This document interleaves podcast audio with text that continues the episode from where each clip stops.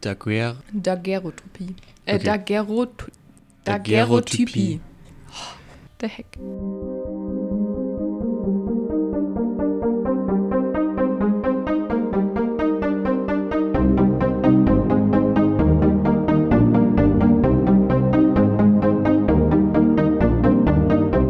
Herzlich willkommen zu unserer neuen Folge von Science Sunday.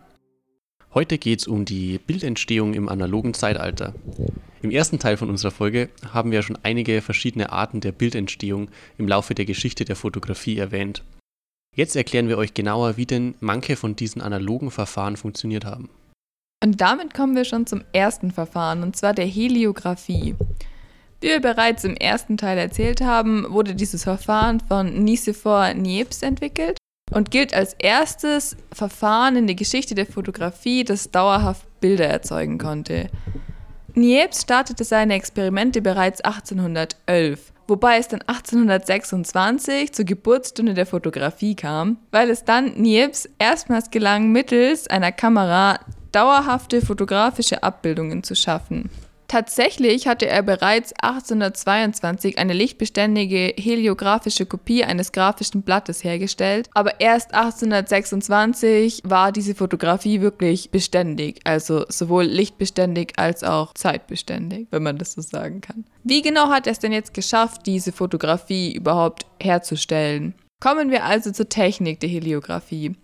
Auf einer mit Asphalt beschichteten 21 x 16 cm großen polierten Zinnplatte, also ungefähr so groß wie heutzutage ein Foto ist, vielleicht ein bisschen größer, hielt er den Blick aus seinem Fenster von seinem Arbeitszimmer fest, mit Hilfe von einer Kamera Obscura. Die haben wir euch auch im ersten Teil bereits erklärt. Das ist quasi so eine Dunkelkamera oder auch Lochkamera. Bei dieser Technik betrug die Belichtungszeit anfangs acht Stunden. Bedeutet, man musste acht Stunden lang mit einer Lichtquelle auf diese Platte strahlen, damit ein Bild entstehen konnte. Unter dieser Lichteinwirkung wurde der Asphalt dann so gehärtet, dass bei der anschließenden Entwicklung mit Lavendelöl und Petroleum nur die schwächer belichteten Asphaltpartien herausgelöst wurden. Dadurch wurde das Foto zugleich fixiert und eben lichtbeständig. Eigentlich wollte Niepce die Platten nach dem Vorgang ätzen, um dann per Druckvorgang Abzüge zu erhalten was ihm aber allerdings nur bei Kontaktkopien von Strichvorlagen, also Radierungen oder Kupferstichen gelungen ist. Er verwendete nicht nur Zinnplatten, sondern auch Lithographiesteine, Glasplatten, Zink, Kupfer oder versilberte Platten. Bei späteren Experimenten bedampfte er dann die entwickelten Platten anschließend mit Jod, um die Schattenpartien zu schwärzen und löste dann die verbliebene Asphaltschicht mit Alkohol auf und erhielt dann so kontrastreiche Direktpositive. Wie wir ja bereits im ersten Teil zur Geschichte der Fotografie erwähnt hatten, war der nächste Schritt in der Fotografie die Daguerreotypografie. Diese war die erste kommerziell nutzbare Fotografiemethode im 19. Jahrhundert und ist nach dem französischen Theatermaler Louis Daguerre benannt. Der hat das Verfahren mitentwickelt und 1839 dann zusammen mit der französischen Regierung veröffentlicht. Schauen wir uns die Hard Facts an. Die Fotografie wird auf einer spiegelglatt polierten Metallplatte abgebildet. Dafür verwendet wurden versilberte Kupferplatten, die meistens 0,65 bis 0,75 mm dick waren. Die von Daguerre anfänglich verwendeten reinen Silberplatten erwiesen sich als zu kostspielig. Kostensenkende Varianten mit unversilbertem Kupfer und dünner Silberfolie hatten Nachteile. Diese Methode lieferte gut nuancierte und fein strukturierte Bilder, die mit der Lupe betrachtet noch kleinste Details zeigen konnten. Die Schwächen des Verfahrens waren ein sehr hohes Gesundheitsrisiko für den Fotografen, weil er im Umgang mit sehr vielen giftigen Dämpfen und Chemikalien war. Abgesehen davon gab es auch nur die Möglichkeit einer seitenverkehrten Abbildung der aufgenommenen Motive. Außerdem hatten die Platten auch nur eine sehr geringe Lichtempfindlichkeit. Ein großer Punkt bei der Daguerreotypografie war auch, dass es sich immer nur um Unikate handelt. Diese konnten also nicht weiter vervielfältigt werden. Daguerreotypografien waren damals als sehr wertvoll angesehen, aber die Vervielfältigung war sehr schwierig. Die Technik basiert im Endeffekt auf der Lichtempfindlichkeit von Silberhalogeniden. Die versilberten Kupferplatten wurden zunächst sorgfältig poliert und dann mit Jod bedampft, wodurch sie lichtempfindlich gemacht wurden. Später wurden die Platten dann zusätzlich auch noch Brom- und Chlordämpfen ausgesetzt. Dadurch hat sich die Lichtempfindlichkeit der Platte nochmal erheblich erhöht. Durch die Bedampfung der Silberschicht hat sich an der Oberfläche eine Schicht mit Silberjodid bzw. Silberbromid gebildet.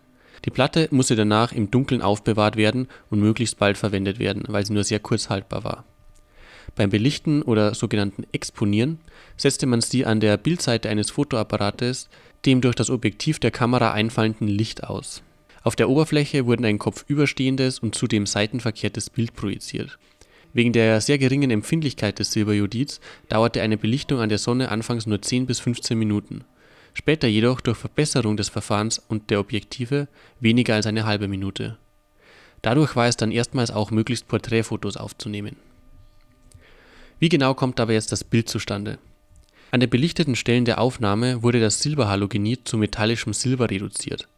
Anschließend wurde mit Hilfe von Quecksilberdämpfen entwickelt. Auf der Trägerplatte lagern sich dabei an den vorher vom Licht getroffenen Partien des schwachen Silberbildes zusätzlich Quecksilbertröpfchen an.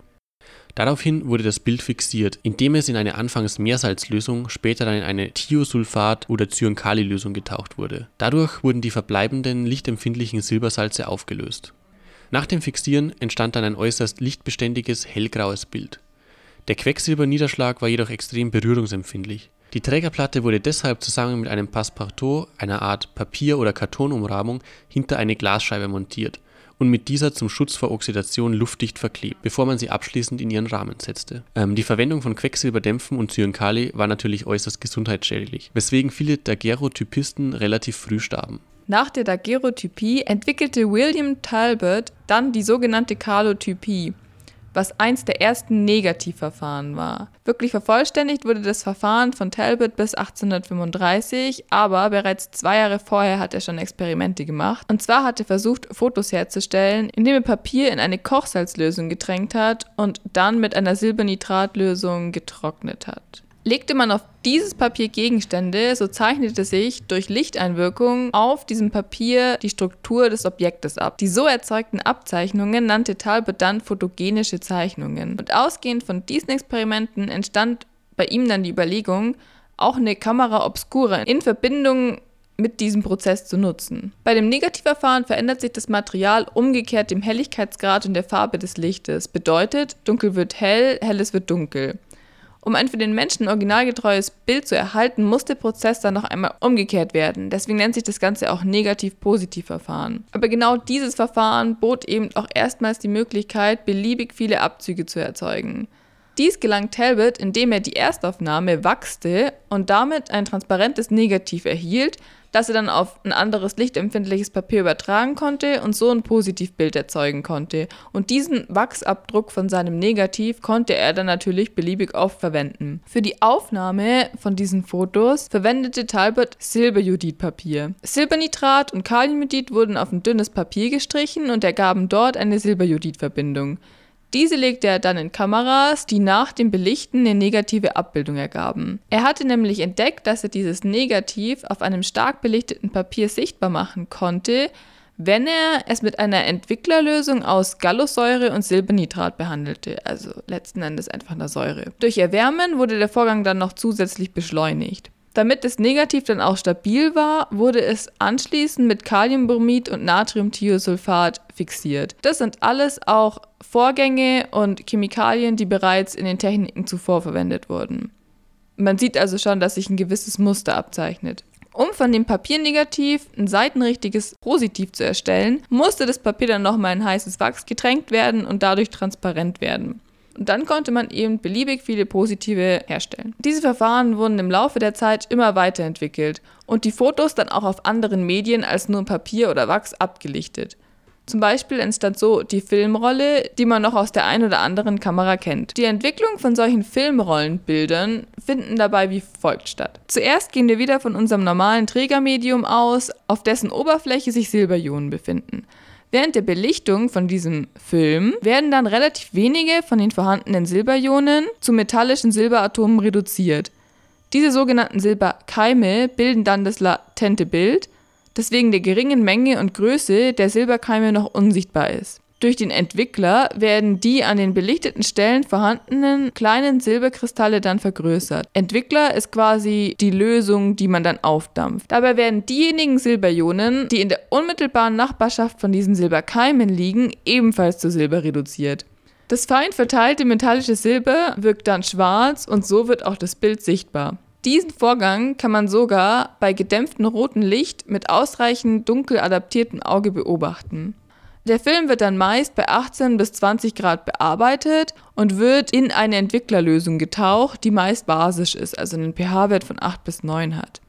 Durch die Variation von dieser Entwicklungszeit können sowohl beim Film als auch beim Papierbild Dichte und Kontrast teilweise korrigiert werden. Die Entwicklung selbst ergibt bereits ein sichtbares Bild, das jedoch unter Tageslichteinwirkung nicht stabil wäre. Da teilweise an den unbelichteten Stellen noch vorhandene Silberbromidmoleküle kleben, würde im Laufe der Zeit dieses Silberbromid allein durch die Lichteinwirkung immer mehr zu Silber und zu Brom umgewandelt werden, also schwarz werden. Es würden sich dann quasi an allen Stellen Silberatome bilden und dann wäre eben das komplette Bild schwarz. Sobald diese Entwicklungszeit dann verstrichen ist oder man einfach genügend Kontrast erreicht hat bei seinem Bild, wird die komplette Entwicklung durch ein sogenanntes Unterbrechungsbad abgebrochen. Dazu benutzt man meistens ein saures Bad, das einen pH-Wert von 4 bis 5 besitzt und einfach meistens irgendeine Säure ist, wie zum Beispiel eine Essigsäure. Damit wird dann quasi der basische Entwickler, den man im ersten Schritt dazu gegeben hat, neutralisiert. Im Anschluss wird der Film dann in ein Fixierbad getaucht, welches den Zweck erfüllt, das entwickelte Bild dauerhaft lichtbeständig zu machen. Dieses Fixierbad besteht meistens aus Natrium- oder Ammoniumthiosulfatlösung und hilft, die in Wasser schwerlöslichen Silbersalze in eine leicht lösliche Form zu überführen. Damit werden quasi die letzten Silbersalze, die man nicht mehr auf der Oberfläche haben will, entfernt. Dann kommen wir auch schon zum letzten Schritt der sogenannten Wässerung, wo quasi mit mehrfachem oder kontinuierlichem Wasseraustausch die Komplexverbindungen und die Reste von dem Fixierbad einfach aus dieser kompletten Emulsion herausgewaschen werden. Zum Schluss wird der Film dann noch getrocknet, indem er mit Klammern an der Schnur oder an der Wäscheleine oder so aufgehangen und getrocknet wird. Am besten in einem Trockenschrank oder einfach in einem staubfreien Raum. Nach diesem mehrstufigen Prozess ist der Film dann komplett entwickelt und die Negative des Films können in Fotos umgewandelt werden. Also wenn ihr das nächste Mal einen Film schaut und da steht irgend so ein Typ wieder in der Kamera und analysiert quasi gerade seine Fotos aus seiner Kamera, dann wisst ihr jetzt Bescheid, was dabei wirklich passiert. Und falls euch interessiert, wie das heutzutage funktioniert mit den Fotos in unseren Handys oder in digitalen Kameras, dann hört euch unseren dritten Teil dieser Themenreihe an.